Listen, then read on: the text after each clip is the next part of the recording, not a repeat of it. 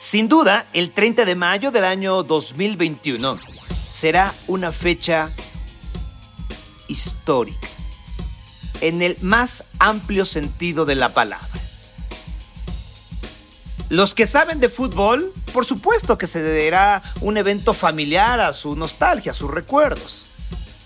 Para los que ven el fútbol alejados más allá de la tribuna, también lo recordarán porque seguramente habrán tenido un familiar, un amigo, un compañero de trabajo, un rival, que esa noche fue el más feliz del mundo. Y sí, estamos hablando que el 30 de mayo del año 2021 el Cruz Azul, la máquina cementera, este equipo tradicional, histórico, uno de los grandes del fútbol mexicano, volvió a ser campeón después de 23 años de no ser. Y vamos, de pronto si revisamos eh, las estadísticas de otros deportes, hay escuadras que han pasado o siguen pasando por eso y más. O en el mismo fútbol mexicano, ahí está el Atlas. Y también hay clubes que no han ganado absolutamente nada en su vida. Sin embargo, el Cruzul se volvió un lugar común de la comedia, de la tragicomedia, de la ironía, del humor negro, del fregar al de alad. Con esa palabra que emuló al cantinflear, pues llegó al diccionario de todos como el Cruz Azulear. Digamos que los ya merito. Los que pierden de cualquier forma. Pero eso se acabó o al menos se diluyó bastante. Repito, 30 de mayo de 2021. Y bueno, seguramente usted habrá escuchado entrevistas con los protagonistas de la cancha, los 11 contra 11, los aficionados más famosos, celebridades, eh, digo. Pero en esta ocasión tengo la oportunidad de platicar con un protagonista de la escuadra del Cruz Azul pero también un gran amigo de nosotros en Televisión Azteca, a nivel personal. Él son esas personas que a uno eh, le da gusto ver, le da gusto escuchar y sobre todo, lo voy a decir tal cual, a mí me da mucho orgullo y le doy gracias a la vida de haberme encontrado en la vida. Porque sí, insisto, es un gran tipo, es un gran profesional y bueno, pues ahora también es uno de los hombres más felices del mundo porque trabaja en la Cruz Azul. Él es Daniel Saucillo, es licenciado en terapia física y rehabilitación por la Escuela Superior de Terapia Física y Rehabilitación del Hospital Infantil de México, socio de Orthopedics and Sports Health y fisioterapeuta del Cruz Azul desde hace más de 10 años, con quienes acaba de ganar precisamente el campeonato de la Liga MX y lo recibimos aquí en Sin Duda para hablar de fútbol, para hablar de la fisioterapia, para ver de qué diablos trabaja en un equipo de fútbol alguien como él. Y pues lo que nos dé tiempo. Querido amigo, bienvenido a Sin Duda. Sergio, ¿cómo estás? Muchísimas gracias. Muchas gracias por, primero por tus palabras. La verdad es que si alguien eh, aquí es honrado por la amistad del otro soy yo. La verdad que es, un, gusto y un placer contar con tu amistad. Como lo decías, no solo ha sido a nivel profesional, sino a nivel personal. Y, bueno, hoy, hoy estar contigo para platicar es un lujo para mí, es un verdadero gusto. Y más de esto que bien dices, me tiene tan feliz como a muchos, ¿no? A, muchos cruzazulinos. Eh, y que, te decía hace ratito, la forma en que lo defino es qué bien se siente, qué bien se siente ser campeón, qué bien se siente eh, coronar, eh, ver, visto coronado tu esfuerzo de tanto tiempo. y de muchas veces de quedarnos en la raya, como decías, de, de ser los ya merito del término cruzazulear y demás. Hoy que se nos da, lo puedo definir así, qué bonito se siente. Dani, ¿qué hace un fisioterapeuta como tú en un equipo de fútbol? Mira, es padrísima la pregunta porque es bien interesante. Eh, la fisioterapia a la fecha sigue siendo, pues digamos, desconocida. A pesar de que ya tiene mucho más auge y es más, más reconocida, eh, no acaba de, tener todo el conocimiento de, a qué nos dedicamos del todo. Y es bien interesante porque quien lo conoce, pues piensa que nos dedicamos a, curar lesiones, a, rehabilitar, ¿no? A, quien se tiene un tobillo, a quien tuvo una parálisis facial, a quien se desgarró un músculo y que lo curemos. Y sí, a eso nos dedicamos, pero además hay, hay algunas otras cosas. Por ejemplo, parte de nuestro trabajo que es con lo que más batallamos porque no tenemos eh, en general eh, eh, el mundo y sobre todo los, no solo los mexicanos, pues los latinos, no tenemos la cultura de la prevención. Somos muy, muy poco preventivos y parte de nuestra chamba es prevenir. Entonces, em, hacemos trabajos, se llaman tal cual trabajos preventivos, de, de propiocepción, de equilibrio, de fuerza para los jugadores. Además, insisto, de, toda esta parte de, curar las lesiones. Y otro tema que hacemos eh, mucho es la recuperación, que es eh, lo que más tuvimos de trabajo durante estas últimas tres semanas de liguilla, que sí hay que dar los toquecitos y curar a quien tiene alguna lesión y demás, pero este tema de recuperación que es sumamente interesante es hacer que las piernas vuelvan a estar listas después de haber jugado 90 eh, minutos, 100 minutos de una forma muy intensa y tienes que volver a jugar con esa misma intensidad dentro de tres días. Entonces, ¿qué hacer para recuperar? Bueno, vienen varios factores, la nutrición, hidratación, que ve el nutriólogo y demás, pero la parte de nosotros es eh, desde botas de recuperación, eh, masaje, crioterapia, eh, estiramientos, en fin, hay, un sinfín de, ah, bueno, todos los aparatos con los que contamos, hay un sinfín de, de, cosas de las que, de cuales echamos mano para trabajar la recuperación y evitar las lesiones y evitar eh, la fatiga muscular y hacer que nuestros jugadores estén listos para el siguiente partido, insisto, trabajarlo con la misma intensidad que el anterior. Dani, ¿cómo les fue este año? Hablo de este torneo en cuestión de lesiones, porque eso es importante. Al final de cuentas, si el director técnico eh, no tiene los jugadores que él necesita o los que mejores, eh, a los que mejor se desempeñan, no andan en mejor racha o en mejor ritmo, pues tienes que meter a los que andan con un nivel un poquito más abajo. Eh, entonces es importante, es fundamental, quiero decir, el trabajo de ustedes. ¿Cómo les fue y cómo trabajaron este año para lograr tener una escuadra sólida? Fíjate que es, em, dentro de lo que es hace ratito, de, ver coronado el esfuerzo de tanto tiempo, aquí cabe mucho ese término, porque es un gran trabajo en equipo que, se ha hecho año con año, torneo tras torneo, y, siempre el cuerpo técnico, el cuerpo médico que está, tratamos de estar en mucha comunión, en mucha comunicación, justo porque eh, nosotros les avisamos a los, a los, eh, al, preparador físico, a los auxiliares técnicos, al propio entrenador, qué jugador viene con alguna sobrecarga, quién está refiriendo algunas molestias. hacemos diferentes pruebas para ver qué tan cargados están sus músculos sus pruebas de recuperación, el, ácido láctico en el músculo, etcétera, etcétera, ¿no? Entonces nos damos una idea después del partido, al siguiente día, cómo están. Y ya con base a eso, nos acercamos al preparador físico y al técnico para decir, fulanito está muy cargado, que hoy no trabaje, o que solo haga el calentamiento, o que tenga un proceso de recuperación, o está en condiciones para, para continuar. Ahora, aquí es bien importante que no solo nosotros hagamos esa labor, sino el convencimiento y la confianza del cuerpo técnico con nosotros, creernos y dejarnos trabajar así, que, aquí se ha hecho de gran forma. Eh, yo tengo en, este negocio muchos años y, con grandes entrenadores y con grandes preparadores físicos con los que he trabajado maravillosamente bien, pero esta es la primera vez que me pasa que lleguemos a, a la final con un plantel completo, sin un solo lesionado, sin una sola molestia. Plantel completo para que el técnico pueda echar mano del jugador que quiera. Y eso es muy difícil de lograr, creo que fue parte del éxito. Em, durante el torneo hubo pocas lesiones, las pocas muy bien llevadas, no, de mucho tiempo de recuperación. Y, gracias a esto, a lo que yo hacía énfasis al principio, ¿no? La parte preventiva. Ayudó mucho, la, insisto, la confianza de ellos de, de permitirnos meter mano y decir, cuando un jugador no entrene, cuando solo haga proceso de recuperación y, así lograr eh, este éxito que bueno, sin duda, como bien decías, el, técnico quiere poner a los que para él estén en su consideración estén mejor y si uno de esos no está en condiciones, pues tendrá que ser el que él no consideraba o no encajaba bien en, su sistema y demás. Entonces, poner a todos a disposición fue un reto que nosotros logramos eh, eh, solventar y, y eso pues da mucho orgullo, ¿no? Metiéndome un poquito a la intimidad del grupo, sin meterte en problemas, eh, pero me llamaba mucho la atención, yo te sigo en tus redes sociales, lo, sabes bien, eh, cuando termina el partido y veo el festejo, y los vi muy unidos, es decir, siempre en, la, en el triunfo todos somos amigos y todos somos grupo, eso es la verdad. Entonces no había una situación para estar de malas o para hacerte a un lado. Pero había algo especial en las imágenes que vimos en la televisión. Cuando, por ejemplo, después de que festejan, se ponen a rezar todos, a agradecer eh, el abrazo. En el mismo momento, cuando suben a recibir sus medallas y, se toman la fotografía, hay un momento que antes de que, de que levanten la copa, no me acuerdo si fue Corona o alguien, empieza a llamar más gente. Entras tú, entran más personas, tú te subes a la parte de arriba, de, a la altura de Corona para levantar la copa.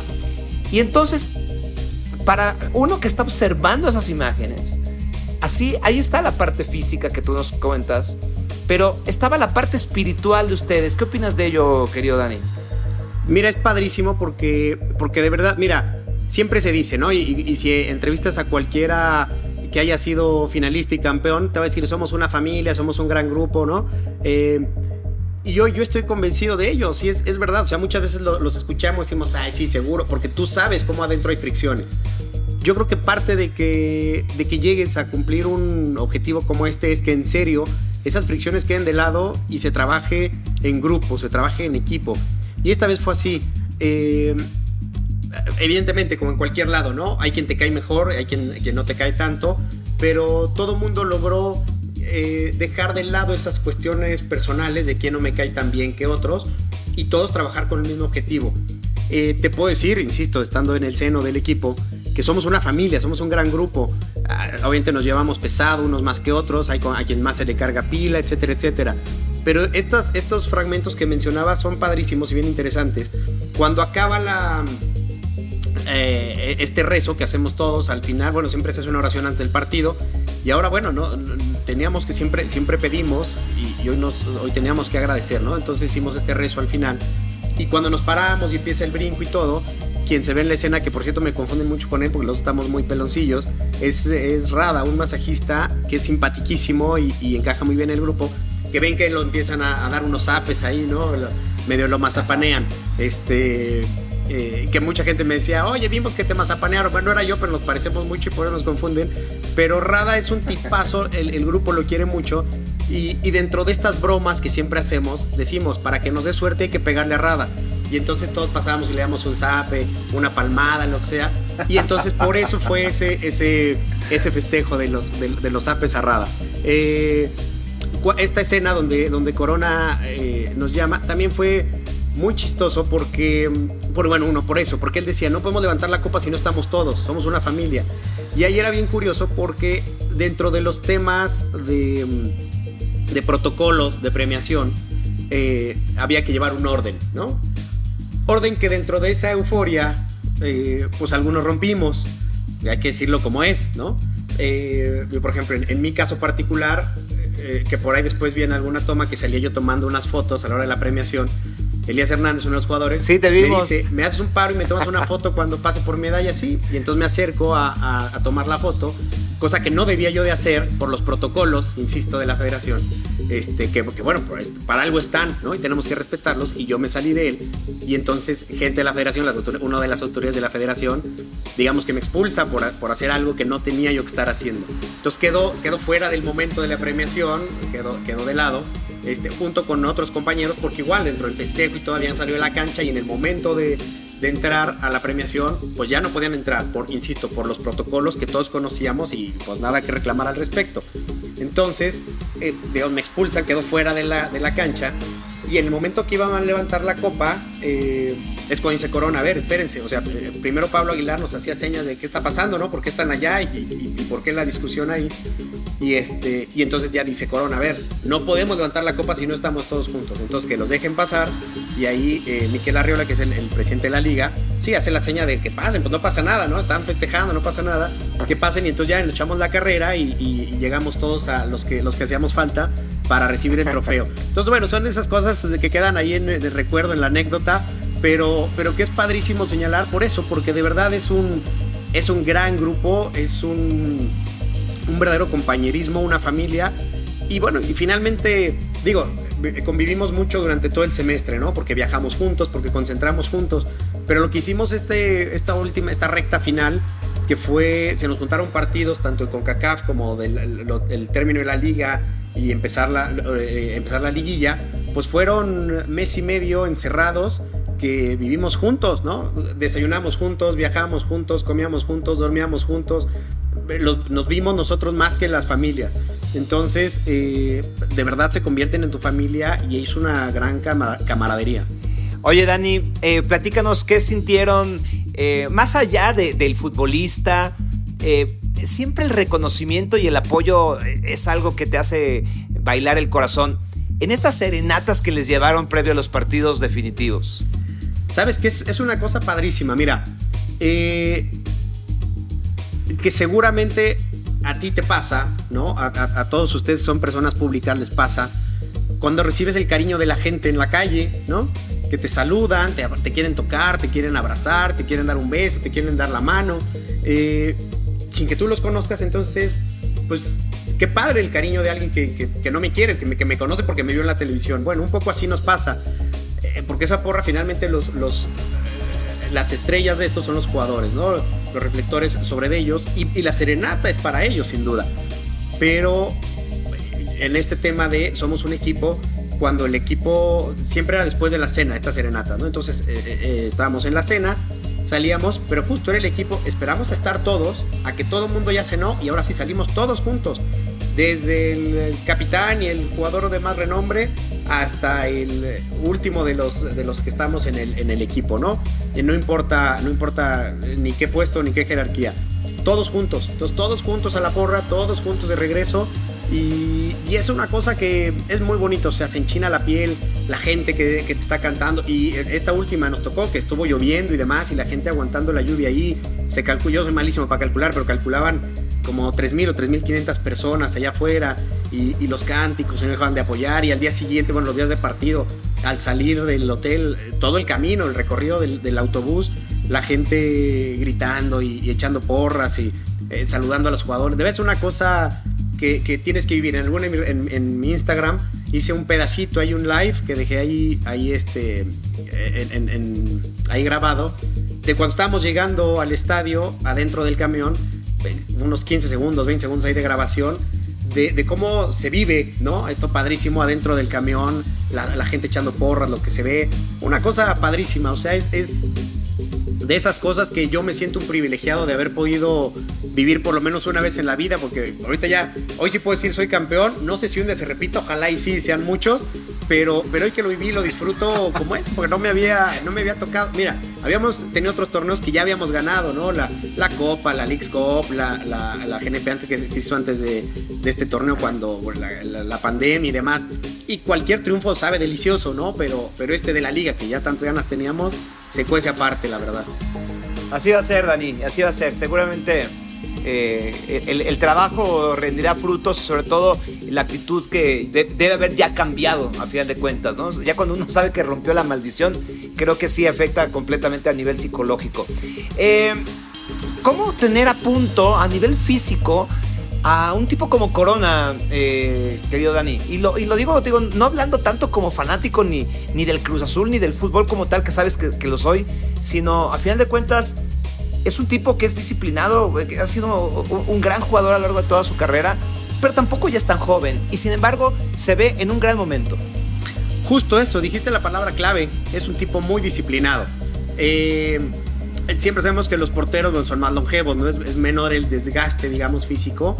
Eh, pero bueno, es, es, tienen que sustituir por otras cosas. El desgaste físico a lo mejor no es tanto, pero tienen que estar a punto para, para reflejos y reacciones. Entonces es un tipo sumamente trabajador, sumamente... Eh, es de los primeros que llegan. Te puedo decir que si no de los últimos en irse, sí el último, porque eh, aquí sí me voy a meter un poco en, su intimidad y estoy seguro que, o sea, él nunca lo ha hecho saber, pero estoy seguro que no le molestará que yo lo ventile, porque es un tipo que, es de los primeros en llegar y siempre llega, trabaja primero en el gimnasio, casi siempre pasa a rehabilitación, justo lo que yo decía, no por curarse alguna molestia, sino por prevenir. Entonces hace procesos de recuperación, sale, entrena y dos o tres días de la semana se queda a dormir ahí en el club, o sea, come, hace una siesta y vuelve a trabajar en la tarde algunas cuestiones de gimnasio y de reacción y de velocidad y cositas así. Eh, eso es como cosa suya, o sea, él pide un trabajo eh, extra, un trabajo especial aparte y ahí es donde se crea diferencia, ¿no? Cuando hay esa disciplina, porque más, eh, una vez platicaba yo con, con Gerardo Torrado que también es un tipo súper, en toda su carrera profesional, un tipo súper cuidado, muy, muy disciplinado, y me decía una vez, ya no doy para competir con los jóvenes. Un día que regresó con alguna lesión de la selección y hizo un esfuerzo correteando a Pablo Barrera y a, Efraín Juárez. Y yo le decía, bueno, pero tú eres una bestia, ¿no? Estás súper bien físicamente, estás muy cuidado. Y me decía, sí, pero ellos también. Y ellos tienen 10 años menos que yo y el fútbol cada vez es más físico. Y claro, entonces para estar en ese nivel de competencia tienes que ser sumamente disciplinado y, Chuy lo es, sin duda, cuida mucho su alimentación, es un tipo que descansa bien, se hidrata muy bien, trabaja muy bien, descansa, eh, ahorita que sí descansa muy bien, eso es, eso es básico, muchas veces creemos que hay que estar trabaje, trabaje, trabaje, trabaje para estar, para estar mejor y muchas veces así es como llegamos a la fatiga y a las lesiones.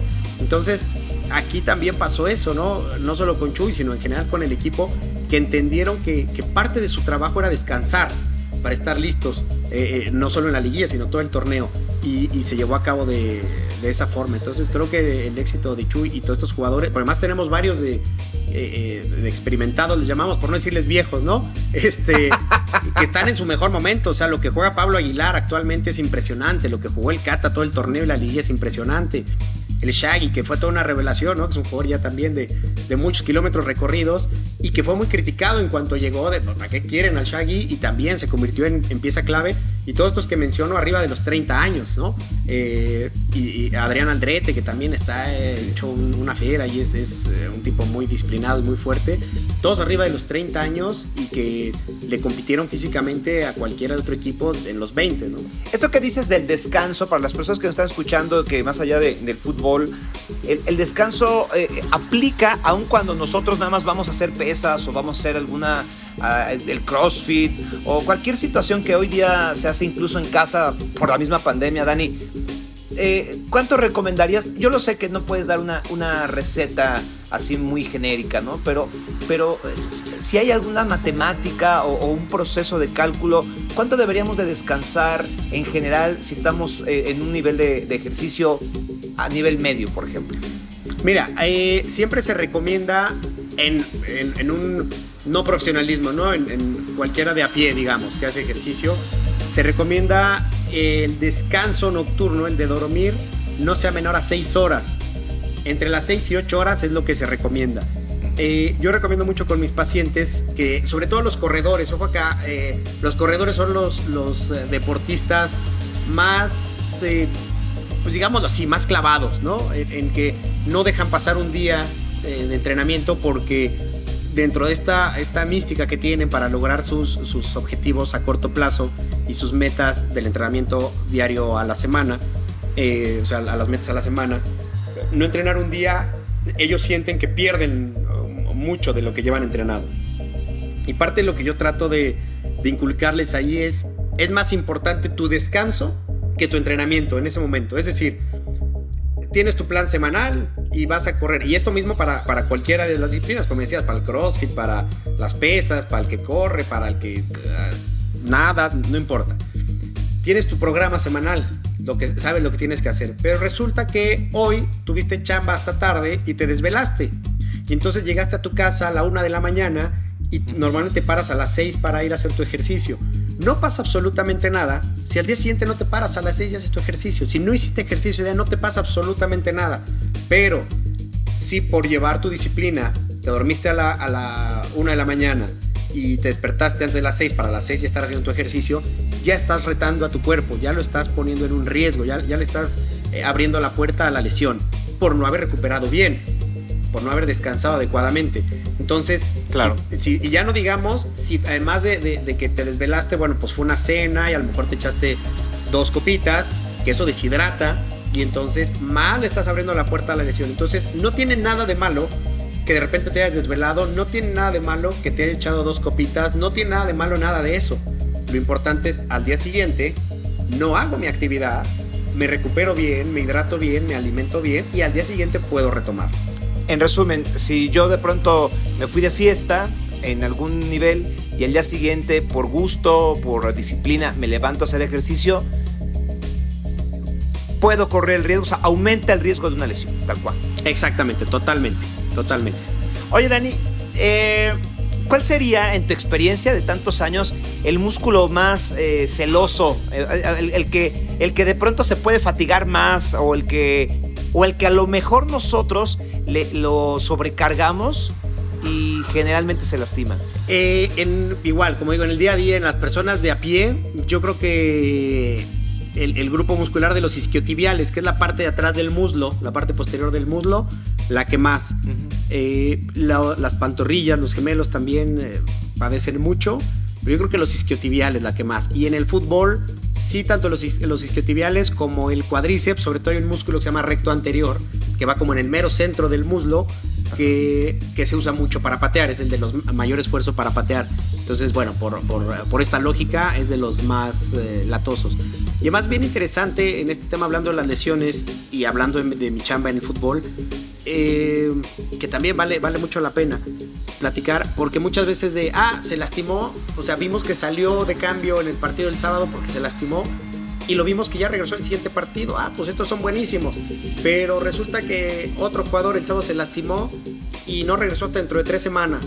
Cuando era la misma lesión, o sea, yo leí el reporte que manda el equipo y era la misma lesión y pues qué pasó por ahí, ¿no?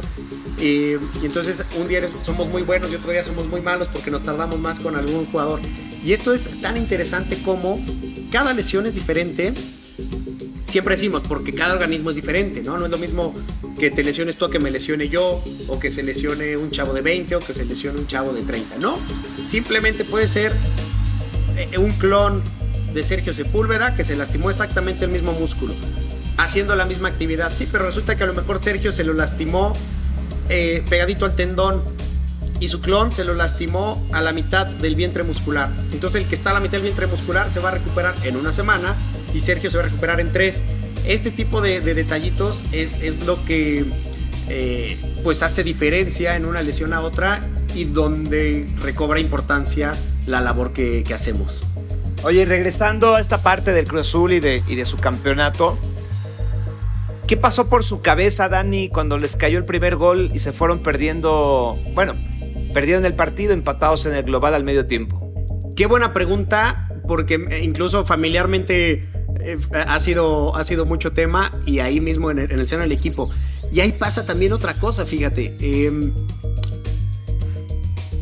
el otro día, antes de, antes de, que empezáramos la liguilla y todo, un día en una comida familiar me decían, y ahora sí es la buena, un poco en este tono eh, chusco, ¿no? De que decimos, esta es la buena.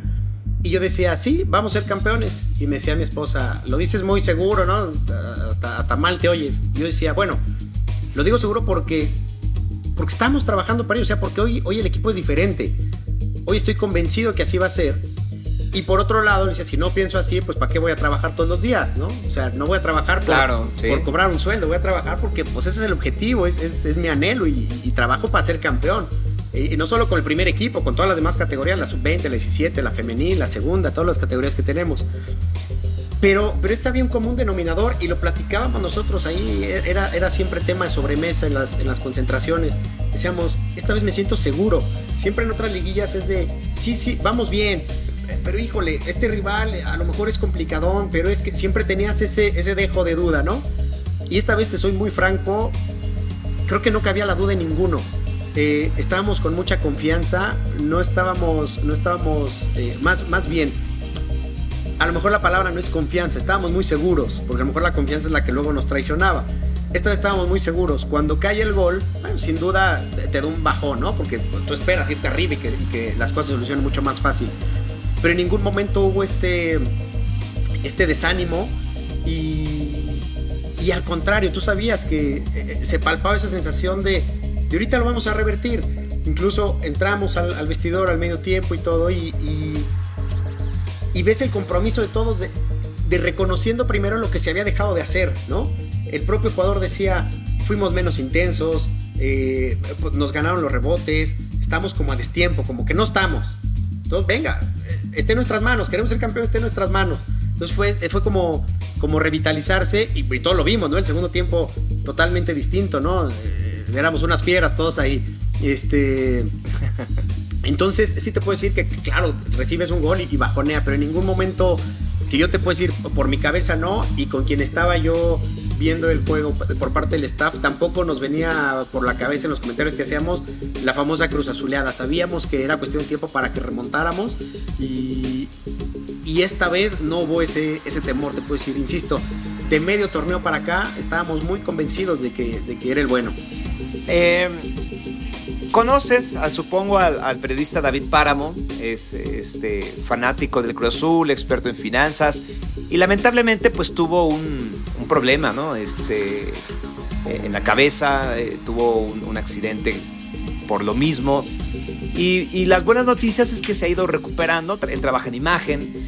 Y en las redes sociales del Grupo Imagen de Ciro Gómez Leiva eh, pasaron un, un audio de él mandándoselo a Chuy Corona donde le, decía que, estaba contento, eh, estuvo en coma unos días David, eh, logró recuperarse, ahí va, y, además me da mucho gusto saber que se recuperó para ver y saberse, saber de su equipo campeón. Pero quiero rescatar esta parte porque dice, le, dice a Chuy que él, o sea, David y Chuy, Jesús Corona, antes que nadie habían dicho que este año sí iban a ser campeones. Entonces, bajo lo que tú me platicas, eh, Dani, bajo lo que eh, todo el, contexto de lo que es llegar a una final siendo del Cruz Azul. Y además con este aderezo de alguien como, como David Páramo, que, que además le pasó esto y el, año en que ustedes son campeones, llegan a la final, ganan en, Santos, allá en Torreón, pero llegan a, a, a, Azteca, los bailan en el primer tiempo. Eh, es decir, sí había un gran, una gran efervescencia de esta es la buena, pero también estaban en esa línea del, precipicio de la cruz azuleada. Entonces, haciendo todo esto, y, que sé que ya me lo has platicado, ¿tú qué rescatarías más allá de la preparación y más allá del trabajo eh, eh, mental? Algo más que haya hecho distinto a que este año sí fue la buena. Eh, yo te voy a decir una cosa que para mí fue vital. La forma en que en que el técnico logró convencer a todo el grupo, y hablo no solo a los jugadores, ¿no?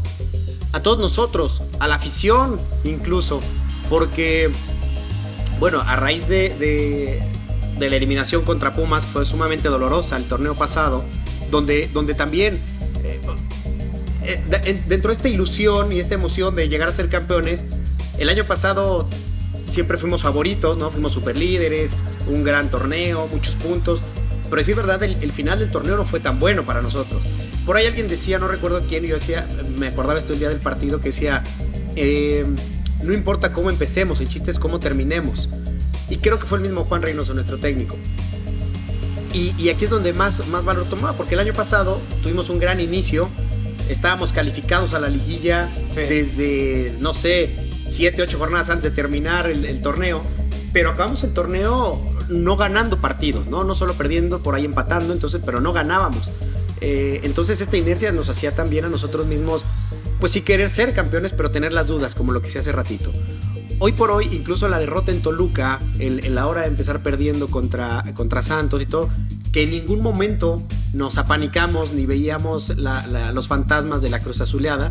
Creo que fue parte de, lo que logró el técnico, de lo que logró Juan Reynoso, de convencernos de que, convencernos a todo el grupo de que estaba en nuestras manos. O sea, no solo el salir y dar un gran partido este, eh, para ser campeones, sino todo el torneo estaba en nuestras manos, en que todos hiciéramos el trabajo que nos toca hacer de la mejor manera y y yo lo, lo, hago la analogía hacia casa, ¿no? Yo le decía a mis hijos, porque bueno, ante, insisto, toda este, esta parte final que prácticamente no veíamos a la familia, eran cinco semanas eh, prácticamente de encierro, de, de, la única familia que veíamos era el equipo. Eh, y un día platicando con mis hijos, en, en especial con mi hijo, yo le decía, yo quiero que esto sea un ejemplo, ¿no? Que ustedes vean como este esfuerzo que estamos haciendo todos, porque para mí es un esfuerzo no estar con ustedes, para ustedes es un esfuerzo que yo no esté acá. Claro. ¿No? Este esfuerzo que estamos haciendo tengo una recompensa, y esa recompensa es el título. Entonces, para mí, en el momento que pite el árbitro, yo lloraba y pensaba justo en mis hijos, en mi familia, y decía, ahí está coronado el esfuerzo, ¿no? Claro. Y todos pensábamos en ti, mi querido Dani. Muchas gracias. Sin duda, hablar contigo es un agasajo. Serás invitado de honor eh, muchas veces. Gracias por estar con nosotros. Muchísimas gracias, Sergio. Muchas gracias. Y yo, eh, cada vez que ustedes quieran invitarme, ya sabes que mi respuesta es sí. Platicamos la cantidad de veces que sea necesario porque eh, a ti y a mí casi no se nos da y platicamos bien sabroso. Entonces, cada vez que tú quieras, yo voy a estar a tus órdenes y, platicamos de este y los demás temas que tú quieras. Te mando un abrazo y muchas gracias a, todos por la atención. Y bueno, a todos ustedes que me escuchan, eh, sin duda, este fue un capítulo, sí, un tantito cargado al fútbol, evidentemente por la cruz azuleada. Pero creo que hay que rescatar esta última parte que dice Daniel Saucillo. Casta. Hay que sacar la casta para ganar un campeonato o cualquier objetivo que nosotros nos pongamos, tenerlo como una victoria. Sin duda, el Cruz Azul, después de 23 años, hoy nos ha dado otra lección. Esa lección muy de México del sí se puede. Sin duda, soy Sergio Sepúlveda. Hasta la próxima.